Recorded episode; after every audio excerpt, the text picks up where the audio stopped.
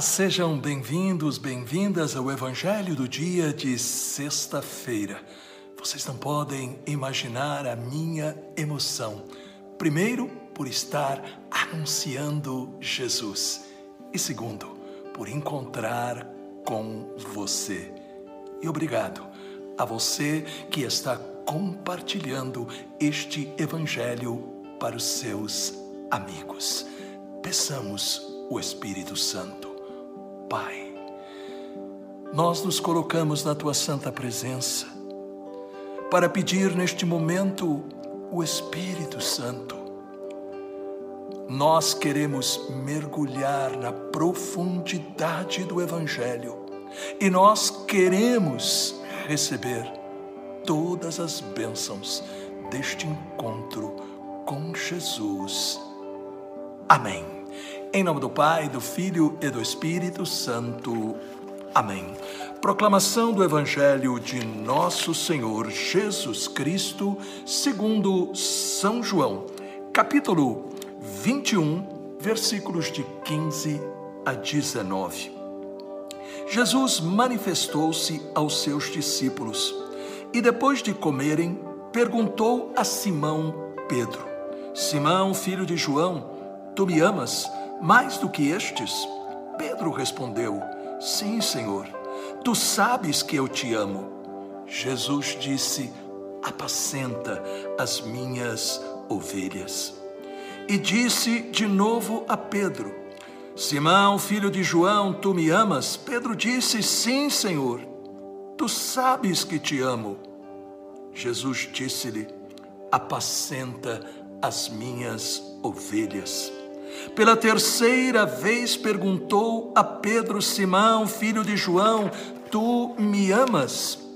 Pedro ficou triste, porque Jesus perguntou três vezes se ele o amava.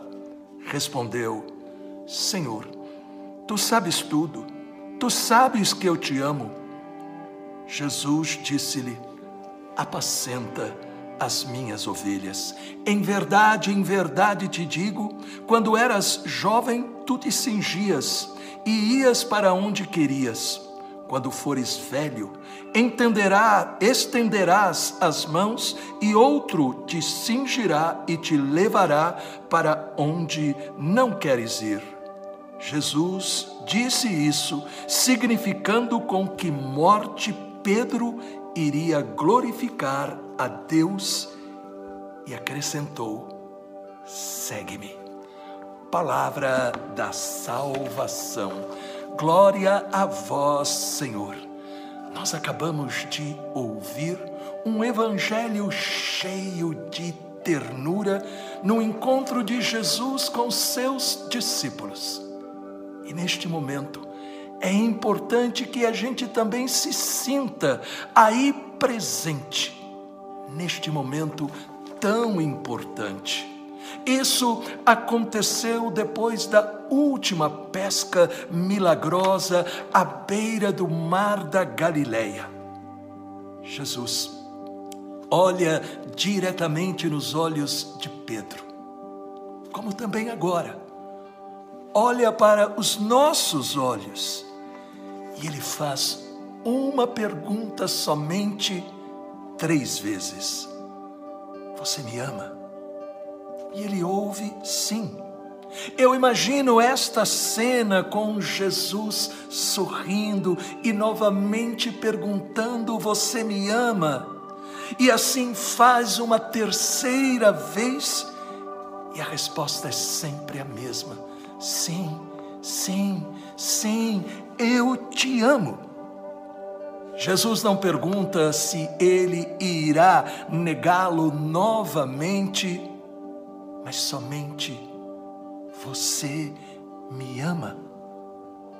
Pedro deixou de ter vergonha das três vezes que ele havia negado Jesus. Aí está a diferença entre Pedro e Judas. Judas não foi capaz de imaginar a possibilidade de ser perdoado. Judas havia ouvido Jesus falar sobre a importância de perdoar 70 vezes sete. Mas ele não pediu para ser perdoado. Mas para a vida cristã, para cada um de nós, a experiência de ser perdoado é fundamental para o nosso crescimento espiritual. E por quê? Porque ali no momento máximo do amor de Deus por nós, Jesus deu a sua vida na cruz e por quê? Para que nós fôssemos perdoados pelo seu sangue precioso derramado ali no Monte Calvário.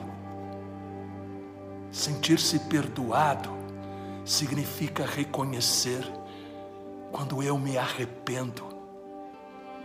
Jesus sempre me estende a sua mão e me levanta e me dá a força do Espírito Santo para que eu recomece, para que eu continue a minha caminhada.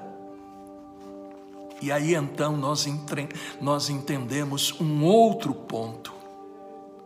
Quando Jesus diz: apacenta as minhas ovelhas. O que significa apacenta? Jesus está dizendo, nós temos que cuidar dos outros. Pedro recebeu a missão de ficar à frente dos apóstolos. Pedro recebeu a missão de ser este sinal visível da unidade da igreja mas ao mesmo tempo, esta palavra é dirigida a todos nós, eu, você, nós, somos responsáveis pela salvação da nossa família, dos vizinhos, dos colegas de trabalho, de escola, da igreja. E nós somente poderemos cuidar dos outros levando o Evangelho pelo testemunho do amor. Para amar Jesus, eu tenho que amar sem condições cada pessoa amada por Ele. Eu, você, nós somos chamados a amar como Jesus amou até o fim.